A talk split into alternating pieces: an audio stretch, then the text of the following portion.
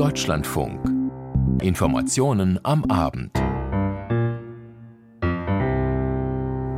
Und dazu begrüßt sie Jürgen zur Heide. Seit knapp zwei Stunden bekommen wir Meldungen aus Prag und auch entsprechende Nachrichten und Bilder. Die lassen nicht nur aufhorchen, sie sind entsetzlich. Es gibt viele Tote bei einer Schießerei an der Universität. Es wird gleich unser erstes Thema sein.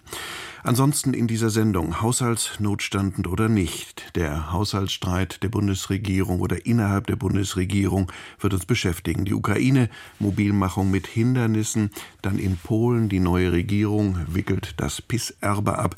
Der Nahe Osten wird und muss uns beschäftigen mit einem aktuellen Bericht und dann natürlich auch das Unwetter in Deutschland. Dann haben wir noch etwas. Also, wir beginnen in Prag. Die Kollegin Marianne Allweis hat die Einzelheiten bisher mehr als zehn Tote. Das ist das, was wir zum jetzigen Zeitpunkt wissen. Die weiteren Details Marianne Allweis. Die Prager Karls-Universität ist die älteste Tschechiens. Einer ihrer Standorte am Jan-Palach-Platz liegt mitten in der Stadt an der Moldau. Die Karlsbrücke ist nicht weit entfernt. Hier ist es im Gebäude der Philosophischen Fakultät zu der Schießerei gekommen. Am Nachmittag konnte der tschechische Innenminister Vít Entwarnung geben. Die Informationen sind noch unvollständig, aber der Schütze ist tot, es gibt Tote und Verletzte, die Polizei ist am Tatort. Laut dem tschechischen Innenminister besteht keine unmittelbare Gefahr mehr. Die Sprecherin des Rettungsdienstes bestätigte, dass es mehrere Tote und Verletzte gegeben hat. Im Moment haben wir Informationen, dass es elf Tote am Tatort gibt, einschließlich des Angreifers und etwa 30 verletzte Personen. Das Spektrum der Verletzungen ist breit von den leichtesten bis zu den schwersten. Die Gegend im Prager Stadtzentrum ist weiträumig abgesperrt. Anwohner und Passanten wurden gebeten, die Gebäude nicht zu verlassen, bis die Polizei eintrifft. Rettungskräfte sind vor Ort, Krankenhäuser in der Hauptstadt bereiten sich darauf vor, Verletzte zu behandeln. Tschechische Medien berichten, dass Studierende mit erhobenen Händen aus dem Gebäude geflohen sein sollen. Einige sollen sich in Unterrichtsräumen und der Bibliothek eingeschlossen haben, erzählt ein Student der Karls-Universität.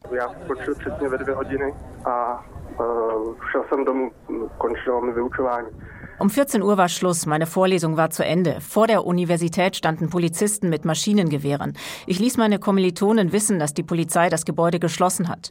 Zunächst nahmen es alle gelassen. Dann kam die Nachricht, dass es eine Schießerei im Gebäude der Philosophischen Fakultät gab. Auch per E-Mail waren Mitarbeiter und Studierende der Karls-Universität zunächst aufgefordert worden, an Ort und Stelle zu bleiben, die Türen zu verschließen und sich zu verschanzen. Der Fernsehsender TV Nova hat Bilder veröffentlicht, auf dem ein bewaffneter Mann auf dem Dach der Universität in Prag zu sehen ist. Auch ins benachbarte Rudolfinum mit Konzertsaal und Kunstgalerie sollen sich Menschen geflüchtet haben.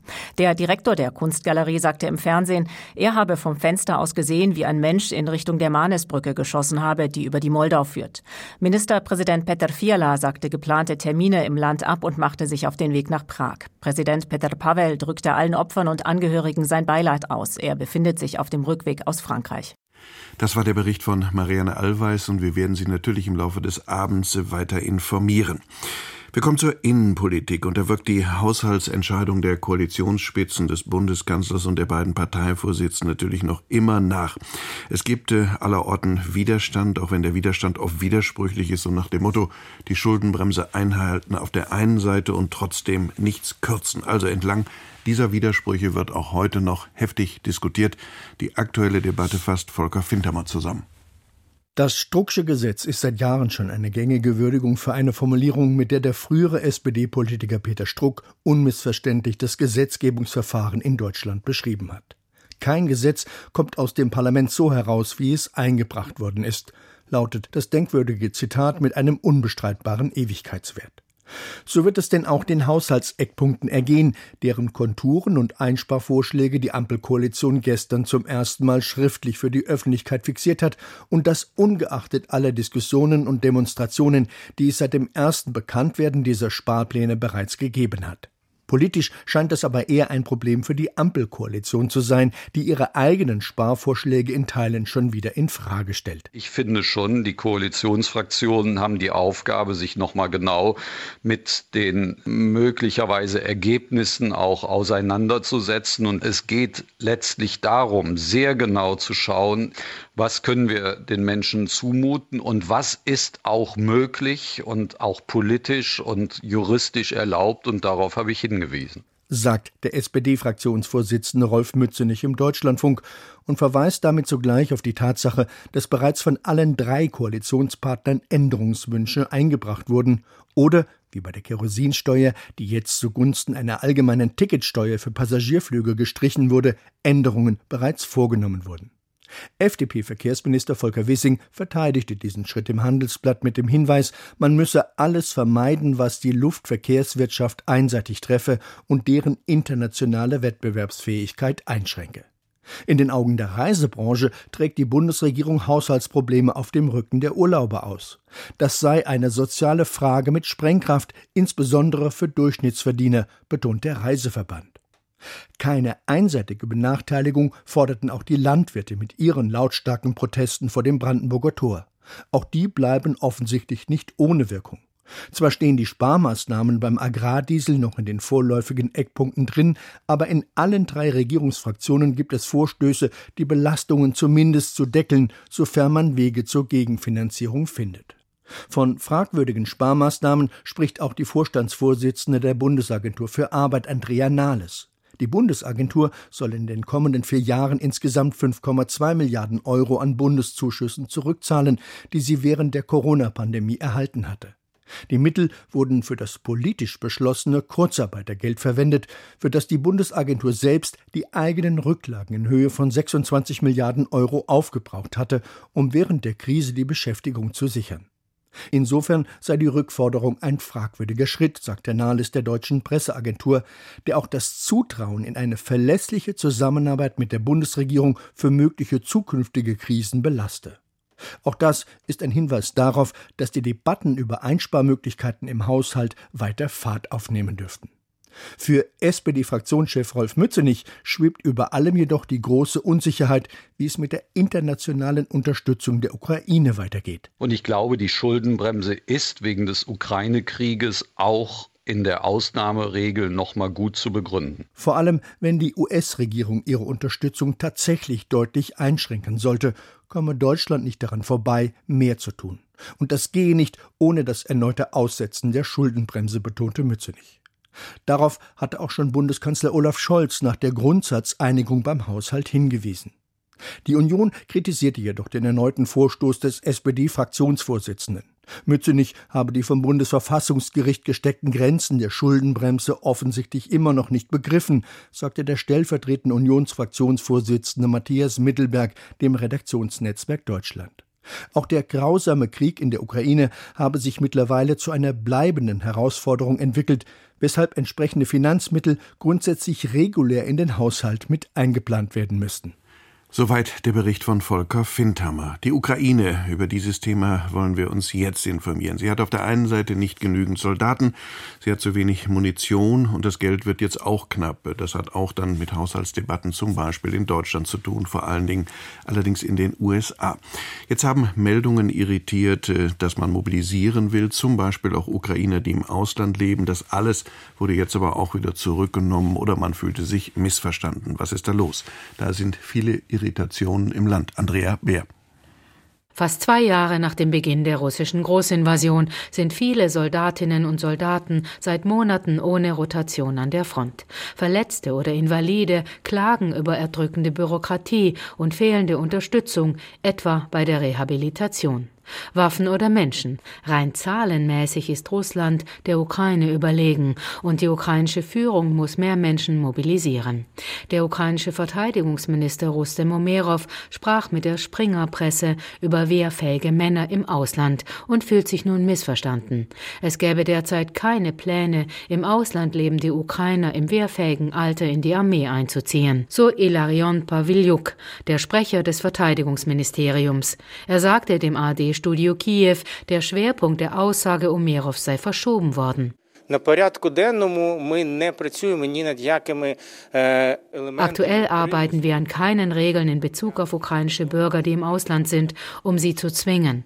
Wir haben genug zu tun. Wir sprechen nur darüber, wie wichtig es ist, ungeachtet dessen, wie gut das Mobilisierungs- und Rekrutierungssystem ist. Und wenn die Menschen keine Einberufung erhalten haben, dann bedeutet das nicht, dass man die Ukraine nicht verteidigen soll. Das meine ich ernst.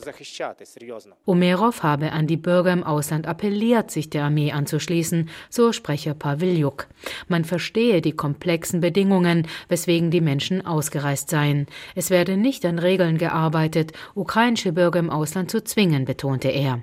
Seit dem Beginn der Großinvasion würde dazu aufgerufen, der Armee beizutreten und das Land zu verteidigen. Media дуже die Medien haben sehr konzentriert auf diese Erklärung reagiert und aus irgendeinem Grund interessiert sich jeder nur für die Frage des Zwangs, als ob es in dieser Lage vor allem darum ginge, dieses Spiel zu gewinnen, bei dem man entweder einen Einberufungsbescheid erhält oder nicht. Das ist aber nicht der Fall. Alle ukrainischen Bürger haben die verfassungsgemäße Pflicht, ihr Land zu verteidigen. Ein Einberufungsbescheid ist nur die Mitteilung, dass der Staat sie braucht. Seit dem Beginn der russischen Großinvasion vor fast zwei Jahren gilt das Kriegsrecht und Männer zwischen 18 und 60 Jahren dürfen nur unter bestimmten Bedingungen das Land verlassen. Nach Angaben der ukrainischen Grenzbehörden wurden seitdem mehr als 16.500 Männer ohne entsprechende Erlaubnis gehindert, auszureisen. Die meisten hätten nach Moldau und Rumänien gewollt, etwa die Hälfte mit gefälschten Dokumenten. Präsidentenberater Michailo Podoljak erklärte schon im September, wer sich im Ausland vor dem Krieg verstecke, werde bei einer Rückkehr in die Heimat rechtliche Probleme haben. Wie genau dies aussehen könnte, sagte auch er damals nicht. Das war der Bericht von Andrea Beer. In Polen bleibt in diesen Tagen nichts, wie es war. Die neue Regierung, endlich wird sie selbst sagen, ist im Amt, nachdem die alte Regierung, die PIS-Partei vor allen Dingen, die dahinter stand, versucht hat, ja den Regierungswechsel aufzuschieben. Besonders deutlich wird der Umbau zum Beispiel auch im Mediensystem. Wir alle wissen, die alte Regierung hat die Medien, vor allen Dingen die, auf die sie Zugriff hatte, und sie hat sich den Zugriff gesichert. Die alte Regierung hat dort vieles gemacht, was nicht zumindest unseren europäischen Maßstäben entspricht. Inzwischen der Umbau des Rundfunks ist ein sichtbares Zeichen dafür, dass es jetzt anders zugeht. Peter Sawicki. Wer am Mittwoch um 19.30 Uhr den polnischen Sender TVP1 einschaltete, erlebte eine Besonderheit. Statt der üblichen Abendnachrichten erschien der Journalist Marek Czysz vor der Kamera. Guten Abend. Sie haben sicherlich Änderungen bemerkt, die ich erläutern möchte.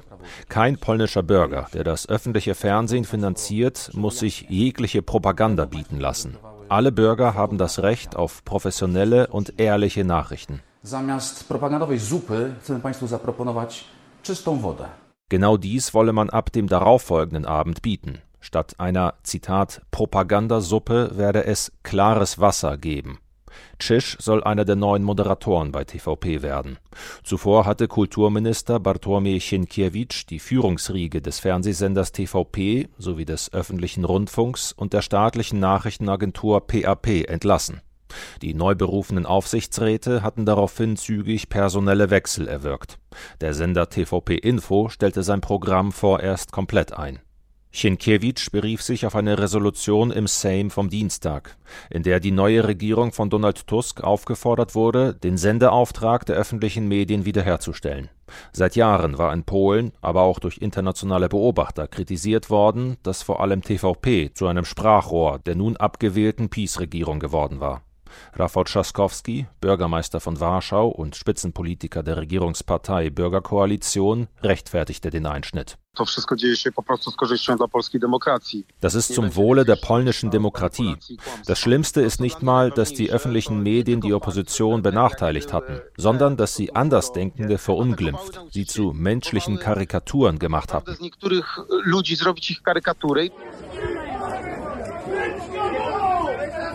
Das sehen Peace-Anhänger anders, von denen sich am Mittwoch einige hundert am TVP-Hauptgebäude versammelten. Peace-Politiker besetzten sogar das Gebäude. Auch Kritiker von TVP waren gekommen. Es kam zu einzelnen Handgemengen. Die Polizei wurde gerufen, um die Situation zu beruhigen. Die neue Opposition zog Vergleiche zum Kommunismus und dem Regime in Belarus. Ganz so weit wollte der peace-nahe Präsident Andrzej Duda nicht gehen, doch auch er wählte heftige Worte. Ich befürworte Anstand im öffentlichen Leben.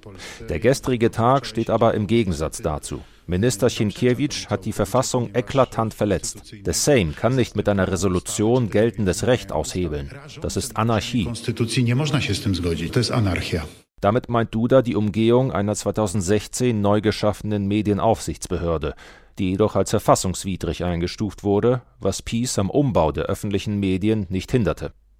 Weil TVP zudem im staatlichen Besitz sei, habe der Kulturminister das Recht gehabt zu handeln, wie die Regierung argumentiert. Der Fall könnte noch vor Gericht landen. Die Politologin Anna Materska-Sosnowska legte den Fokus hingegen auf die Peace-Opposition.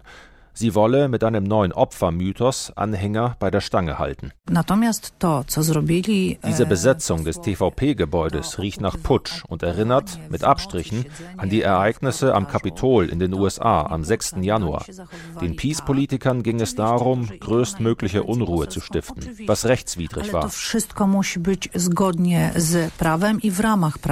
Für die Tusk-Regierung, so Kommentatoren, wird es hingegen darum gehen, wirklich unabhängige öffentliche Medien zu schaffen. Das, so Warschaus Bürgermeister Rafał Trzaskowski, sei eine Frage ihrer Glaubwürdigkeit.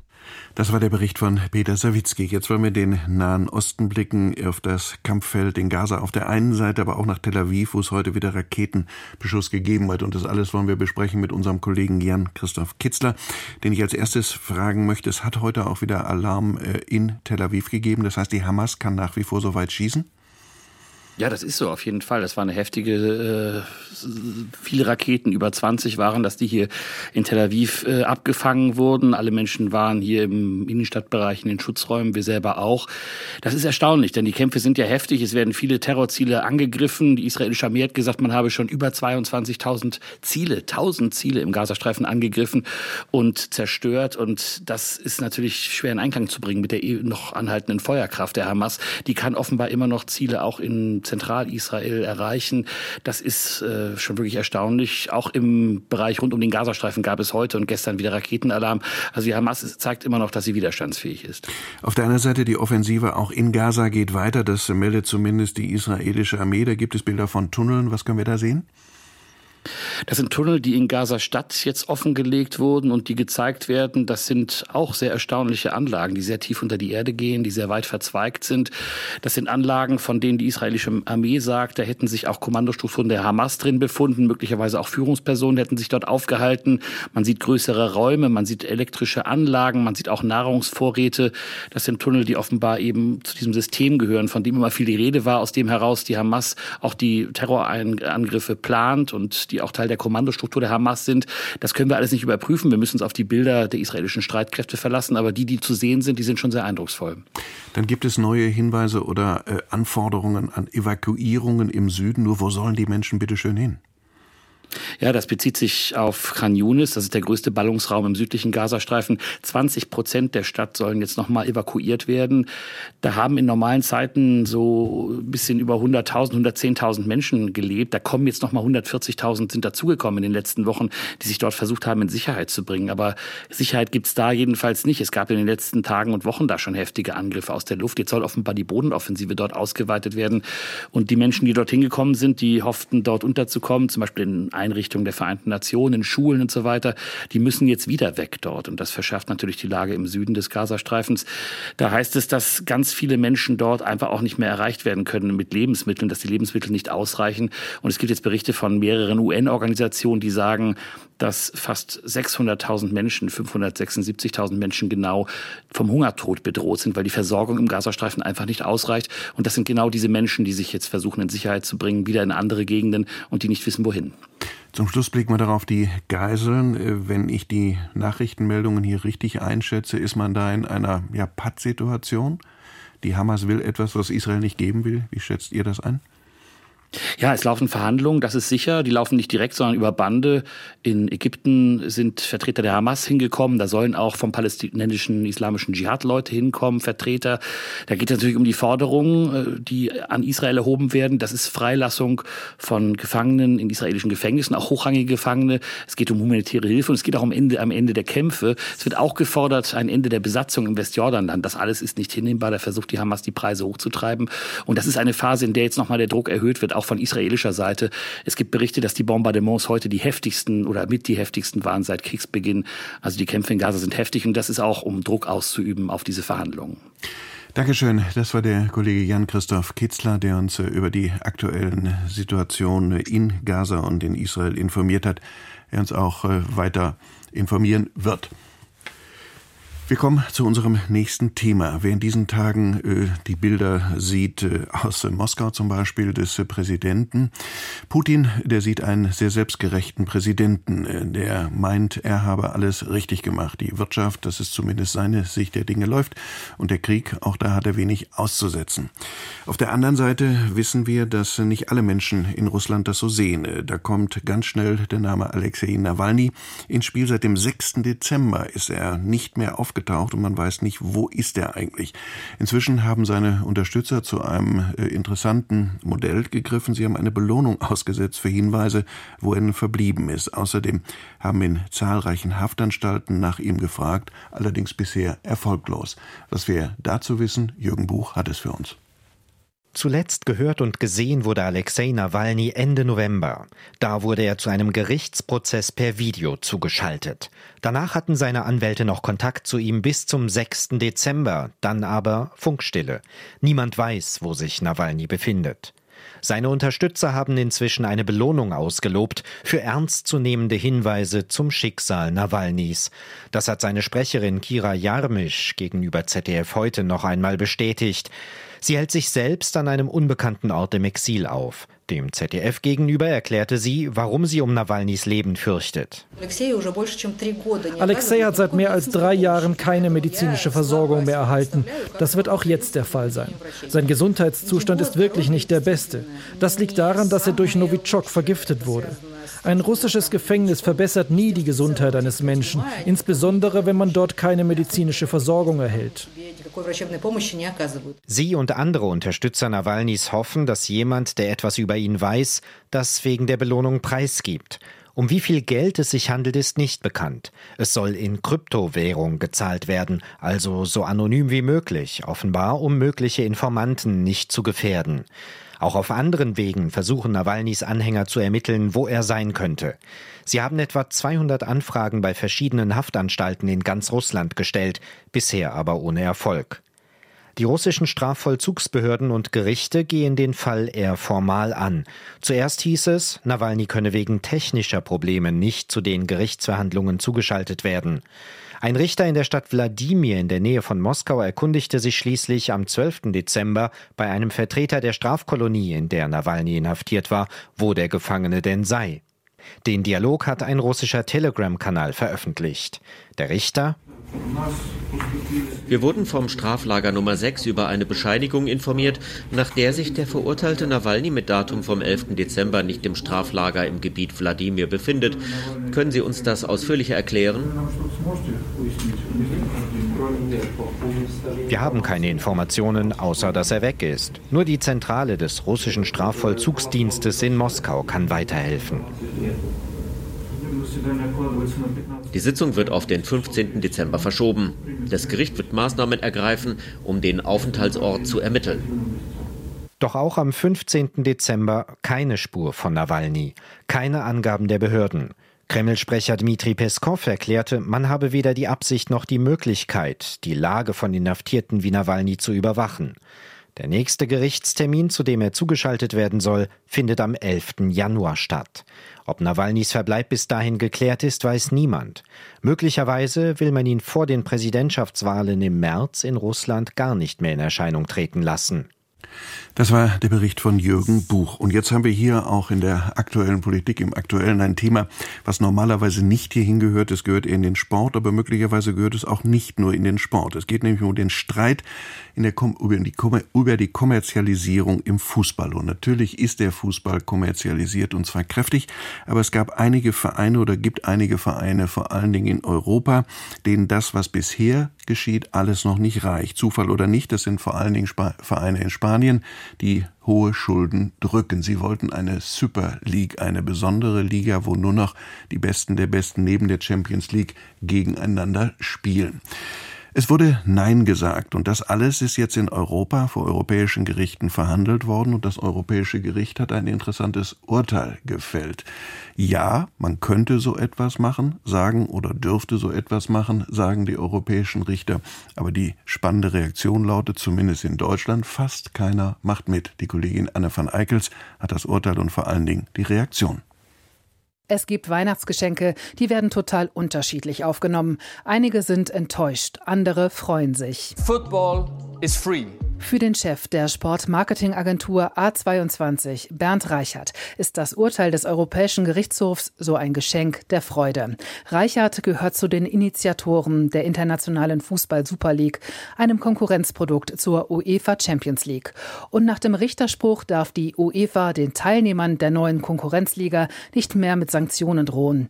ARD-Rechtsexperte Frank Bräutigam ordnet das Urteil ein. Da hat der Europäische Gerichtshof in Luxemburg ähm, heute festgestellt, das sei ein Missbrauch einer marktbeherrschenden Stellung durch die UEFA, also ein Verstoß gegen das europäische Wettbewerbsrecht. Das Urteil macht den Initiatoren der Super League Hoffnung. Im April 2021 hatten zwölf internationale Clubs versucht, eine neue, milliardenschwere Liga zu gründen und waren gescheitert, auch aus Angst vor Repressionen durch die UEFA.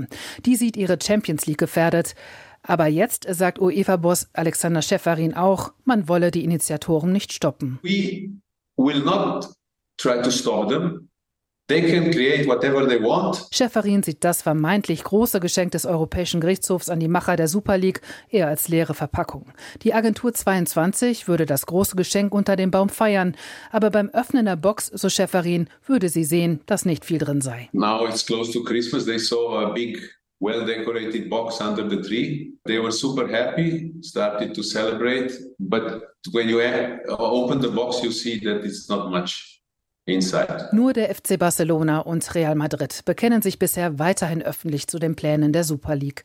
Die übrige europäische Fußballfamilie stehe geschlossen hinter dem Europäischen Fußballverband, sagt Nasser El Khelaifi. Er ist Präsident von Paris Saint-Germain und der Europäischen Fußballclubvereinigung. Man sei stolz, Partner der UEFA zu sein. All of them, all the stakeholders sticking together and the same. We're so proud being Seit dem Scheitern der ersten Super League-Pläne im Frühling 2021 habe man laut A22-Chef Bernd Reichert die Regeln für die Teilnahme der Clubs modifiziert. Keine Elite-Liga mehr, sondern ein vermeintlich offener Wettbewerb, für den sich die Clubs sportlich qualifizieren müssen. Keine Mannschaft sei dauerhaft gesetzt und die Clubs würden der heimischen Liga treu bleiben. Participation will be based on sporting merit. There will be no permanent members and clubs will remain committed to their domestic leagues.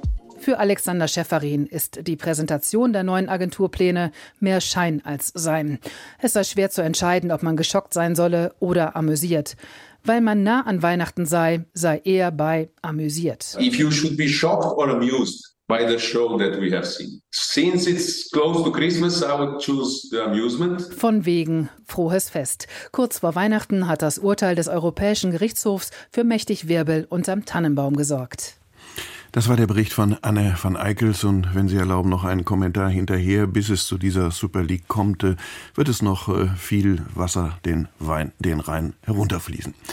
Wir kommen jetzt zu unserem nächsten, unserem letzten Thema. Je nachdem, wo Sie gerade in Deutschland unterwegs sind, seien Sie bitte vorsichtig, vor allem in Küstennähe, aber eben nicht nur da. Der Wind äh, weht sehr, sehr heftig und es wird inzwischen kräftig gewarnt vor dem Sturm Zoltan. Im Norden wird eine Sturmflut erwartet. Weitere Einzelheiten von Jörn Schaar. Neben der Bahn ist auch der Schiffsverkehr von den Auswirkungen des Sturms betroffen. Die Fähren zu den Inseln der deutschen Nordseeküste haben den Betrieb bereits am Nachmittag eingestellt. Laut deutschem Wetterdienst wurden bisher Windgeschwindigkeiten von bis zu 110 Kilometern in der Stunde gemessen. Das bedeutet Lebensgefahr in den Wäldern. Äste könnten auch nach Abklingen des Sturms noch brechen, teilten die Landesforsten Schleswig-Holstein mit. Die Feuerwehren in Niedersachsen und Schleswig-Holstein hatten vor allem mit umgestürzten Bäumen und abgedeckten Dächern zu tun. Es kam zu einzelnen Unfällen, vor allem auf Autobahnbrücken. Berichte über Verletzte lagen zunächst nicht vor. Der Wind sorgt an der Küste außerdem für eine Sturmflut. Heute Abend bleibt der Pegelstand aber an der Untergrenze dessen, was als Sturmflut definiert ist, 1,50 Meter über dem mittleren Hochwasser. Für morgen früh besteht das Risiko einer schweren Sturmflut mit bis zu 2,50 Meter über Normal. Die Deiche an der Nordseeküste sind aber für noch höhere Wasserstände ausgelegt. Entsprechend entspannt bleiben die Menschen dort. Die Weihnachtsmärkte etwa im Kurort Büsum, in St. Peter-Ording oder Husum hatten am Abend normal geöffnet. Soweit der Bericht von Jörn Schaar. Damit sind wir fast am Ende unserer Sendung hier angekommen. Hier folgt jetzt der Hintergrund. Da geht es um europäische Ausschreibungen, wie öffentliche Aufträge in der EU vergeben werden und wie kompliziert das ist. Das war es hier bei uns. Und natürlich das Laufende werden wir im Laufe des Abends Ihnen weiter darbieten. Mein Name ist Jürgen Zuheide. Ich sage bis demnächst und tschüss.